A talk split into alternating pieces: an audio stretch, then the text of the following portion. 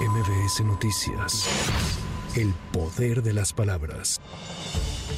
La secretaria de Gobernación, Luisa María Alcalde Luján, anunció que se alcanzó un acuerdo con el Sindicato Único de Notimex y la secretaria general Adriana Urrea. Esto después de casi cuatro años de permanecer en huelga debido a que poco más de 200 trabajadores fueran despedidos de manera injustificada.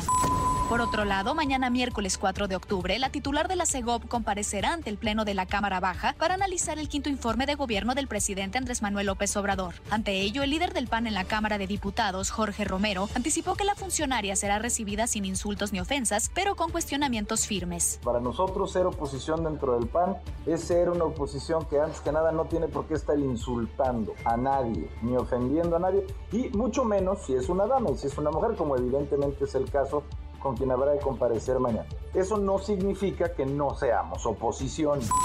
La responsable del Frente Amplio por México, Xochil Gálvez, aceptó el esquema de seguridad que le ofreció la Secretaría de la Defensa Nacional para resguardar su integridad en las zonas de mayor riesgo del país. La senadora por el PAN destacó que este martes se reunió con el titular de la Sedena, Luis Crescencio Sandoval, quien le presentó algunas propuestas para garantizar que todo esté tranquilo de cara a las elecciones de 2024. Sí acepto un apoyo de seguridad, sobre todo en las zonas donde tenemos riesgo.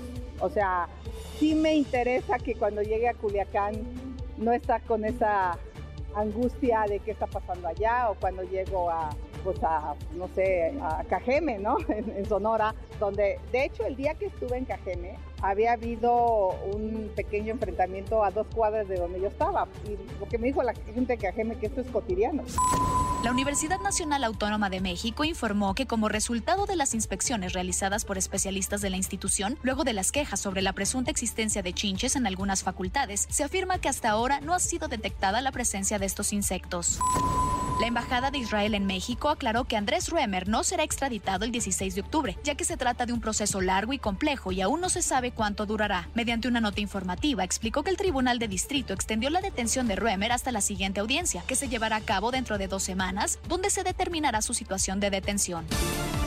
El republicano Kevin McCarthy se convirtió este martes en el primer presidente de la Cámara de Representantes de Estados Unidos en ser destituido en una histórica votación. La destitución del presidente de la Cámara Baja fue impulsada por algunos republicanos ultraconservadores, a cuyos votos se sumaron los representantes del Partido Demócrata. Para MBS Noticias, Tamara Moreno. MBS Noticias. El poder de las palabras.